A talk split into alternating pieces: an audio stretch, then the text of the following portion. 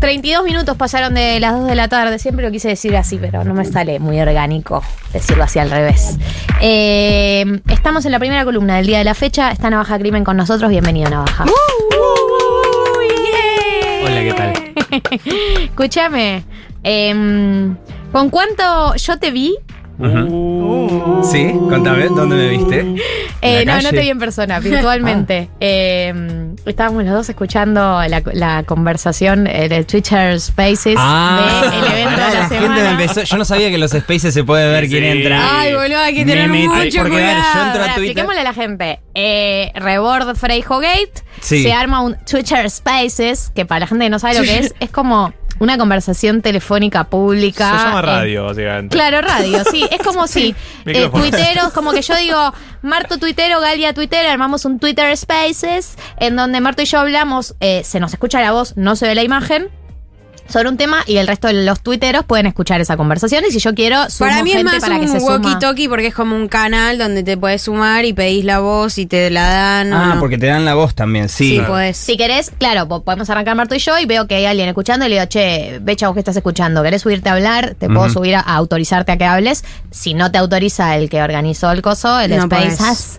No podés hablar. Pero ahí está el tema, que te buchonea quién está Te escuchando. buchonea quién está escuchando. Con Vos tenía con quien está escuchando, estaba todo el mundo escuchando. Yo entré y me empezaron a llegar mensajes de. ¿Cuánta "Ey, gente había? ¿qué hace-?" Como No. eh, hubo momentos 500 con 700 per- personas. Ah, Ah, yo entré mierda. más o menos 500 porque entré a Twitter y de repente había explotado mi tele. Era un yo niceto. venía de jugar al Rocket League re tranquilo, estaba mi novia durmiendo atrás. Y yo me meto al, y digo, "Je, ¿qué carajo? Empezó a escribir la gente, como, ¿qué onda, navaja? ¿Qué estás averiguando? Y yo dije, Como que- bueno. ¿Entraste Estuvimos- sabiendo a la que entrabas? Entré porque, porque había leído algo de la mamá de Coso y, Bien. y- y- y que ni- me, me cuesta hasta decirlo porque debe haber sido terrible para el chabón que se meta la mamá. No, boludo. este- fue Ah, Yo me, de- de- me alegré que mi mamá no vive, ¿entendés? Como, no, terrible. Pero además me encanta, me encanta porque era tipo la una y media de la mañana y estábamos, yo te veía a vos, yo también estaba escuchando porque era como un chusmerío de todo lo que generó el Freijo Rebord Gate, todas las, eh, porque había Sí, muchos tuiteros sí, sí. denunciados No, ahí en no, ese, no, no. ese space. Un quilombo. Y me encantó verte ahí porque significa que los dos estábamos así sin vida, un jueves a la una y media de la mañana eh, escuchando chusmerío. Yo venía de jugar al Rocket League y dije, ¿cómo estoy jugando al Rocket League sin escuchar este Twitter Space donde parece que está pasando todo? Está la mamá de Rebord. Claro, y entré, estuve cinco minutos y dije, ah, no, me llegaron 20 mensajes y dije, chao, nos Me vi, voy. no me vi, me, me veo un resumen. Nos. Chiques, cuenta secundaria. Pues sí, ¿sabes que, ¿sabes que Sí, muy verdes, No me muy verdes. pero sí. Yo me hago verdad. cargo de todo lo que consumo, no tengo ningún problema. Muy bien. No, pero el problema es que nosotros Mm. saben que estás ahí. Yo también, pero me dio ¿Por qué miedo? ¿sabes qué me dio miedo? Que uno me escribió, che, ojo, navaja con el micrófono. Claro, Y es yo muy dije, buchón, ¿qué? muy buchón. Lo tengo ¿Entendés? Claro, y a mí me parecía en el space como gente hablando y me parecía como un cosito de que había, decía speaker, listener, y como que era re fácil que cambie eso. Sí, Y dije, sí, no, sí, sí. a mí me agarran acá, yo estoy escuchando. No, no, no, no, Se no. empieza a escuchar. Claro, a mí no, a mí no, porque es así, arranca así. eh, Dale, puto, jugando. Sí, sí, claro, claro. Es que. Es que es- incluso, a ver, yo en el Rocket League, a, ver, por ahí le digo, eh, cero de construido lo que voy a contar. Así arrancan, los- así arrancan las cancelaciones, si alguien cuenta algo que no debe. La Pero cuenta relajado, como la que contó el otro día lo del cepillo de diente con el meo. Claro, por ahí yo estoy con mi amigo al lado y estamos jugando contra, contra gente que nos está matando al Rocket League. Y yo, vamos a echarnos a estos niños, por ahí le digo, ¿entendés? Pero porque no, pero no, no de, de- ¿entendés? Que es terrible. Pero no yo de que porque- quiero, sino de Claro, que- no es que quiero, es porque son niños, porque son muy buenos, ¿entendés? Entonces están ganando. Seguramente tienen 7 años, ¿entendés? Y nosotros, tipo de 30, jugando al Rocket League. Imagínate si salía eso en el space de la denuncia de Freico contra No, Rebord. no era una cadena interminable de salseo. Me encanta. Saliste bien, saliste bien. Salí, saliste en salí un a buen tiempo. momento. Salí a tiempo. Bueno, vamos a encarar, vamos a hablar de ese tema después, Sí, del sí, tema. Freijo Rebordo. Lo vamos a encarar con la jefa de este medio. Eh, pero ahora estamos en tu columna, que entiendo, porque vas a tener que explicarme a mí y a, y a los, y a los oyentes, que trajiste algo distinto Sí. a lo que sabes- solés traer. Así que primero contanos qué trajiste y después eh, metele, tranquilo. Voy a hablar de la estructura de tres actos. La gente está esperando salseo, la gente está esperando conflicto, y eso le voy a dar yo, pero otro tipo de conflicto. Ah, ¿Qué encanta. conflicto? Eh, el conflicto de todos los conflictos, la historia que está detrás de todas las historias, la historia de la que están hechas todo, de hechos todos los relatos. Va La a haber Biblia. gente. la bueno, la Biblia también. De hecho, hablaban de Jesús. Jesús Sí. resucita, hay una, hay una ayuda externa que lo hace resucitar, vuelve, vuelve de la muerte. Bueno, hay toda una cosa que vamos a explicar un poquito. No nos vamos a, a- a internar en Jesús. Pensé en hacerla sobre Jesús, pues Semana Santa, pero Sí. dije, nah. Entonces dije, bueno, vamos con, vamos con la historia de la que están hechas todas las historias. Hay gente que va a decir, che, pero mi historia no está hecha así. Y obviamente que hay excepciones a la regla. Eso para mí, las excepciones, las excepciones evidencian la regla. Sí. Bien. Pero, eh, bueno, nada. Para mí es una regla. Yo soy un- un- un Vos estudiaste cine. Yo estoy de cine, me especialicé en guion eh, y para mí la estructura de tres actos es todo. Está en la vida, está en el mundo, yo la hacía, todo el mundo la hace instintivamente aunque no la conozca. Eh, La estructura de tres actos sería lo que estructura cualquier persona que intente contar una historia. para sí, siempre, siempre instintivamente o- o lo hace un bebé. Medio, medio como- hegeliano casi. Es, es, es- ¿qué significa eso? Eh, me encanta. Traducí que soy de boca. Ge- Hegel Ah. es un filósofo que habla de, de- de tres instancias, la, ti- La tesis, la antítesis y la síntesis. Es exactamente eso. Bien, me Bien, encanta. bien. dicho. Exactamente eso. Exactamente eso. Yo tenía como ma- marxiano, como algo bueno, marxista, Hegel fue, marxiano. Hegel fue antes de Marx, Marx se inspiró en Hegel para su teoría. Mira, eh, bueno, exactamente. Es, exactamente es eso. Pero eh, voy a explicar un poco. va va a tener tres partes esta Bien. columna, obviamente. en la primera les voy a dar una introducción más o menos fa- falopa, pero tiene que ver con esto de por qué usamos la estructura de tres actos. En el, en el nudo, como se le llama en la escuela primaria, les voy a contar de qué, de qué se trata esto. Y en la última parte, en el tercer acto, les voy a contar una, una idea para una película que para mí esta gente que explica estas cosas suele no hacer eso, suele utilizar ejemplos de otras cosas, bla, bla, bla. yo voy a usar ejemplos de otras películas, pero no te cuenta una idea de ellos o, o algo así como para verlo prácticamente cómo funciona, ¿entendés? Si es tan claro, una fácil- armate un equipo y Ay, elecciones. Me encanta, me Partido, encanta. Claro, si es tan fácil, hacelo vos y contámelo como lo haces. Bueno, esto arranca un poco con, con esta idea de que, de que hay un meme muy popular que es el de esto es cine, Sí, con que el surge puchito. con el puchito de Max Mikkelsen, que surge como una respuesta a cierto esnovismo de, la- de cierta parte de la- lo cinematográfico que le gusta decir que es cine y que no, especialmente después de la polémica entre Martin Scorsese y Marvel Studios. Sí. Eh, entonces un montón de gente dijo, ¿para qué decís que esto es cine? Empezaron a usar irónicamente el meme, eso se volvió hoy, ya no se usa ni siquiera irónicamente, se usa con la vida real, se usa con un montón de cosas. Eh, para mí no es, eh, no es coincidencia que este meme sea tan importante hoy, porque hoy por hoy en este planeta se cuentan más, se cuentan más historias que nunca Total. por la cantidad de medios, por la cantidad de plataformas y por la facilidad de acceso que tenemos a historias. Antes tenías que leerte un libro de 400 páginas para experimentar una historia que hoy ves eh, en una hora y media comiendo chipá en el living de tu casa. Eh, eso generó que el espectador se vuelva cada vez más inteligente, que entienda cada vez más cómo funcionan las historias. Hoy la gente habla de, de- de- de arcos narrativos en la parada del colectivo y eso está buenísimo porque un espectador más formado es un espectador más exigente y eso resulta inevitablemente en mejores historias. Aunque la abundancia de contenido siempre va a bajar la calidad promedio, el espectador pillo es algo bueno. Entonces yo acá les traigo como un backstage para entender cómo funciona lo que funciona, Me cómo encanta. construir una historia, cómo jugar. A, a hacer una historia y cómo juzgar historia de los demás. No hay nada más lindo que jugar que Ah. juzgar cosas de los demás. La introducción, voy a ir muy rápido, es medio falopa, pero síganme porque tiene sentido. Bien, dale. Eh, Vamos a intentar seguirte. ¿Qué son las historias? Las historias son una forma de transmitir verdades entre seres humanos. que es una verdad? Lo que considera verdad el autor. ¿Entendés? Puede ser una sensación, puede ser algo medio high concept, medio elevado, como el amor le gana al dinero, un gran poder conlleva una gran responsabilidad, la unión hace la fuerza, factos. Bank and chat. y bueno, y la, y la historia es decir bank and chat, ¿entendés? Y la gente decide si banca o no banca. Eh, o puede ser algo más bajón, eso, mm, como todos morimos solos. O puede ser una advertencia, tipo, no entres al bosque sola, eh, eh, nada, etcétera, etcétera. Incluso, no sé, qué sé yo, bueno. hay, hay- hay temas más modernos. bla, bla, bla. Tenemos un tema, algo que le quiero transmitir a otra persona. Entonces, ¿cómo hago para transmitirle un- mi idea a una persona que es completamente diferente a mí? ¿Cómo hago para que mi historia le llegue a alguien que es de otra cultura, que tiene otra religión, que que está de otro país? ¿Cómo hago? Bueno, busco un terreno en común. ¿Y qué es lo único único, lo único, único, único que tenemos en común, no solo todos los seres humanos, sino todo lo que existe en el universo. La única constante, irónicamente, es el cambio. O sea, lo único a lo que podemos aferrarnos es que todo se transforma. Ya Es lo dijo Jorge Drexler. Lo dijo Jorge Dre, exacta, uruguayo, como yo. Entonces. Sí, uno de los tuyos. Sí, uno de los míos. Eh, la única constante es el cambio, eh, lo cual es irónico, pero lo que sabemos, a lo que podemos aferrarnos es que sabemos que nos vamos a morir, que después de nosotros va a llegar gente que también se va a morir, y así sucesivamente, que las estaciones llegan, se disfrutan, terminan y vuelven a pasar, sale el sol, sale la luna, después vuelve a salir el sol.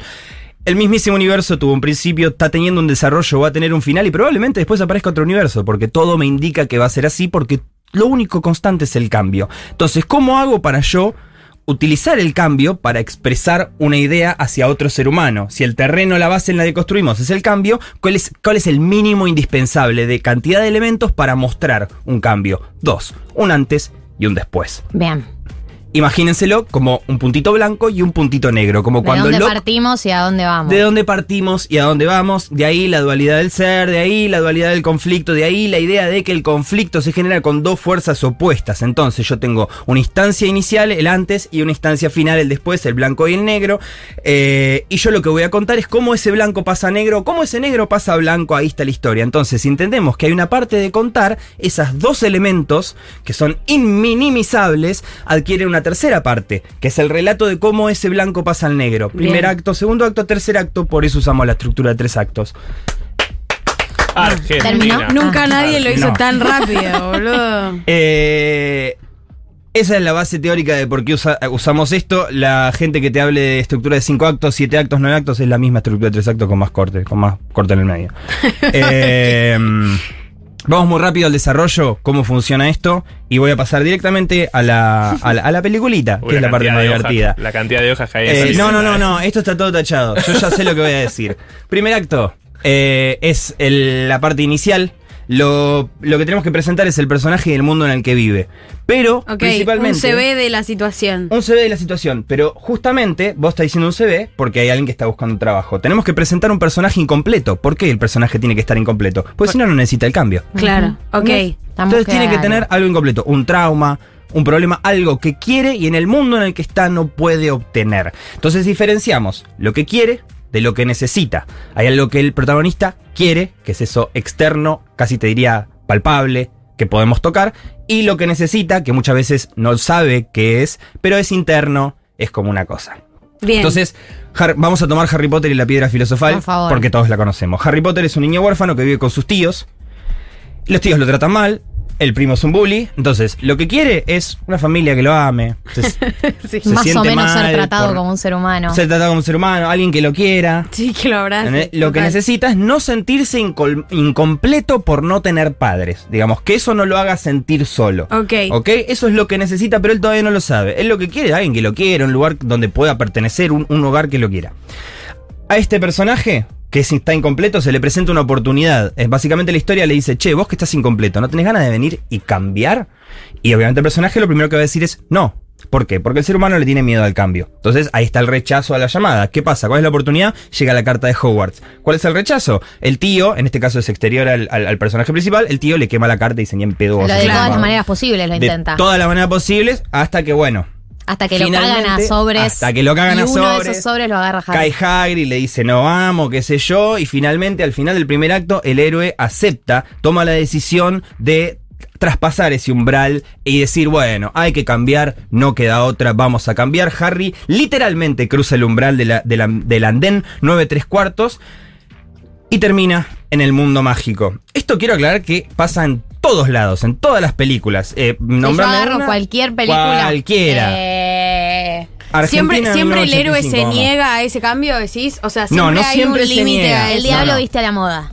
El diablo viste la moda, no sé si la recuerdo, pero supongo que ¿Cómo ella no en- consigue, El consigue ella consigue el laburo. Ella quiere ser una periodista seria, le falta eso, consigue un laburo que no es de La eso, oportunidad. pero es una gran oportunidad. Al principio se niega, dice, yo no soy del palo de la moda, no soy del Rechazo. palo de la moda, hasta que un día dice, bueno, loco, voy a empezar a vestirme bien. Listo, ahí aceptó, aceptó la llamada, tiene un objetivo, voy a crecer en este trabajo, comienza el segundo acto. El segundo acto es donde esas dos fuerzas de las que hablábamos antes entran en conflicto. Es terrorífico el segundo acto, es lo más difícil que que te puede pasar como escritor. Siempre. Si sos bueno en el segundo acto, te envidio y te odio.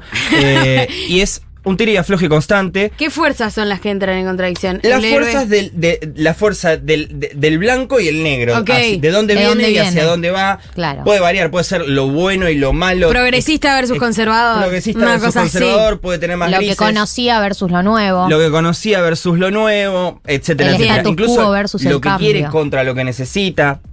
Hay un montón de. de- de- hay- hay- después podemos explicar distintos tipos de conflicto. En realidad solo hay tres. Eh, algunos argumentan que cuatro, pero bueno, eso es otra cosa. Lo que sí, eh, el segundo acto es el proceso de cambio en sí mismo. Yo te muestro el blanco, yo te muestro el negro y ahora te estoy explicando en el segundo acto cómo pasa de blanco a negro. Lo importante que tenemos que entender del segundo acto para hacerlo fácil es que el segundo acto, al ser dos fuerzas que están en pugna, se divide en dos. La primera parte, una fuerza predomina, la segunda parte predomina la segunda y están unidas por un punto medio donde las fuerzas se tocan por primera vez. Es así, es simple, pero eh, por ahí cuesta. Entonces vamos a hablar de la primera mitad del segundo acto, del punto medio y la segunda mitad del segundo acto muy rápidamente. La segunda mitad, la primera mitad del segundo acto es cuando el héroe... Harry se adapta al lugar nuevo, pero todavía no cambia. Es decir, Harry Es un literalmente es un outsider y literalmente va a clases a- para aprender cómo funciona ese mundo. O sea, literalmente va a clases. En otras historias, el héroe puede superar una serie de pruebas, el héroe puede aprender de un mentor, puede bla, bla, bla, bla. Hablando del mentor, llega una parte muy importante del, del- del segundo, de la primera mitad del segundo acto, que es la historia B, que son los aliados. Harry conoce a Ron y Hermione, eh, que son los que eventualmente lo vayan a ayudar, cuando Ayudar, claro. todo parezca perdido. Eso es muy importante. Y las apuestas son muy bajas, el peligro es casi nulo. Voldemort es como una figura que parece. Y de repente llega el punto medio, que es cuando las dos fuerzas se tocan por primera vez. ¿Cuándo se toca? Eh, es un cambio de paradigma y usualmente es una derrota seguida de una victoria o una victoria seguida de una, seguida de una, seguida de una derrota. sí. Eh, ¿Seguida de qué? eh, de una derrota. Ah. ¿Y acá dónde? ¿En Harry dónde se y toca? en Harry es cuando Hermione salva a Harry de caerse en el partido de Quidditch. Entonces, en ese punto, Harry tiene a alguien que lo quiere, que lo salva. ¿A qué costo? Al costo de que estén atentando so- sobre su vida. Claro. ¿Entienden? Una victoria y una derrota. Ok. En la- eh, de acá en más las cosas se van a poner serias en serio. ¿Por qué? Porque estaban atentando contra la vida de Harry. Pero en la segunda mitad del segundo acto, el héroe ya tiene las herramientas de ese mundo y las empieza a utilizar. Primero Harry se dio cuenta que sabe volar. Harry se dio cuenta que sabe volar, eso lo va a utilizar después. Harry usa la, mm, la, Capa la de invisibilidad invisibilidad. para ir a la, a la biblioteca. Va a la biblioteca, se encuentra con el espejo. El espejo le dice: ¿Te acuerdas que no tenías viejos? Vos ahora tenés amigos, pero no tenés papás. Entonces todavía se siente incompleto. Y va al bosque prohibido, ve a Voldemort. Finalmente descubre que el tercer piso está la piedra filosofal y que Voldemort quiere usarla para revivirse. Entonces, para revivirse. Entonces va con McGonagall y le dice: eh, Descubrí esto. Y McGonagall lo mira y le dice: Escúchame, pendejo. Sí. A mí me come los dos labios que vos estés diciendo esto. Dumbledore lo llamó al ministerio. A mí no me importa.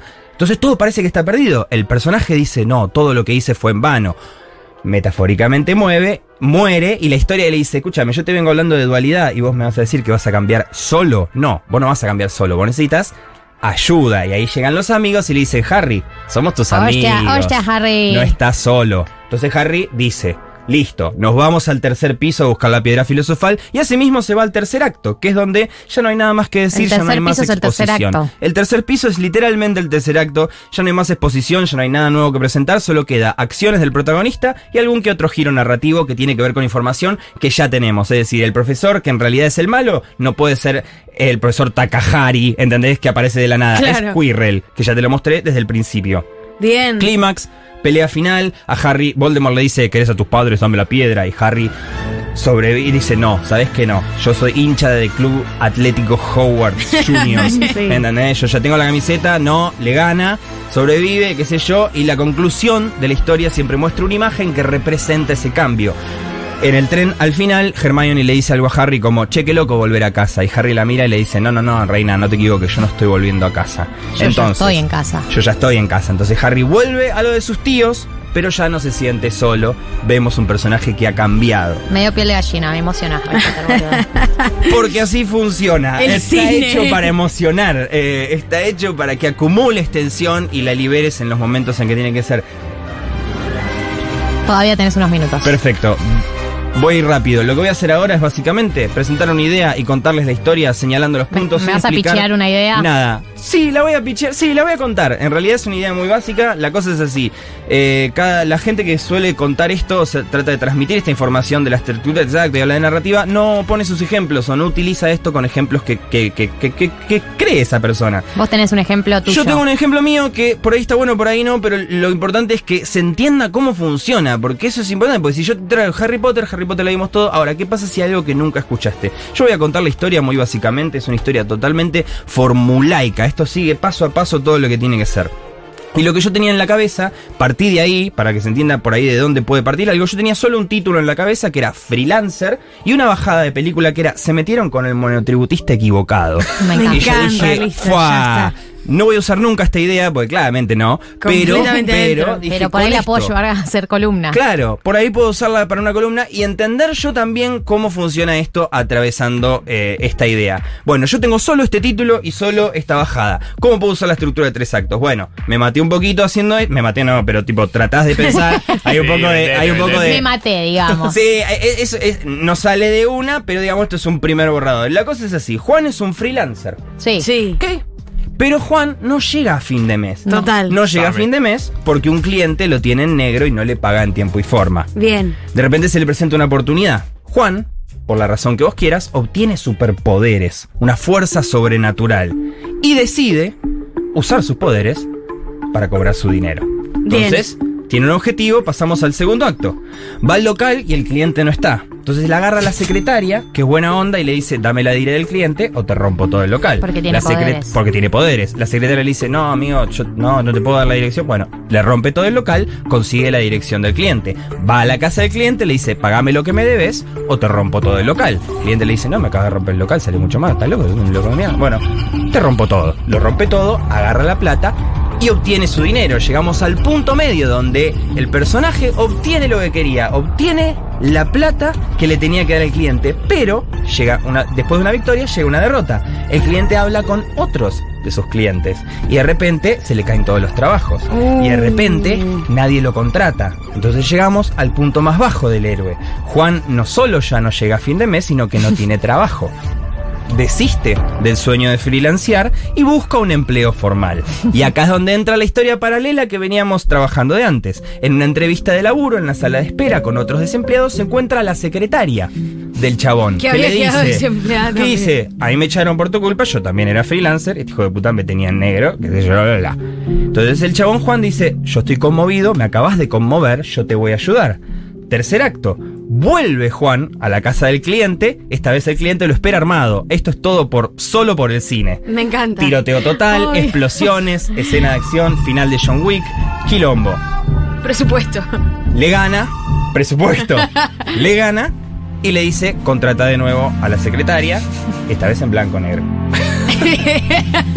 La imagen final es Juan, de nuevo siendo freelancer, de nuevo trabajando, pero iniciando un servicio de ayuda a otros freelancers. Sí. Juan los protege de empresarios abusa- que abusan de sus condiciones digamos. laborales. Se llama Juan Crow. Básicamente, básicamente, Es la historia de Juan y ahora tiene trabajo y finalmente llega a fin de mes ayudando a otros freelancers.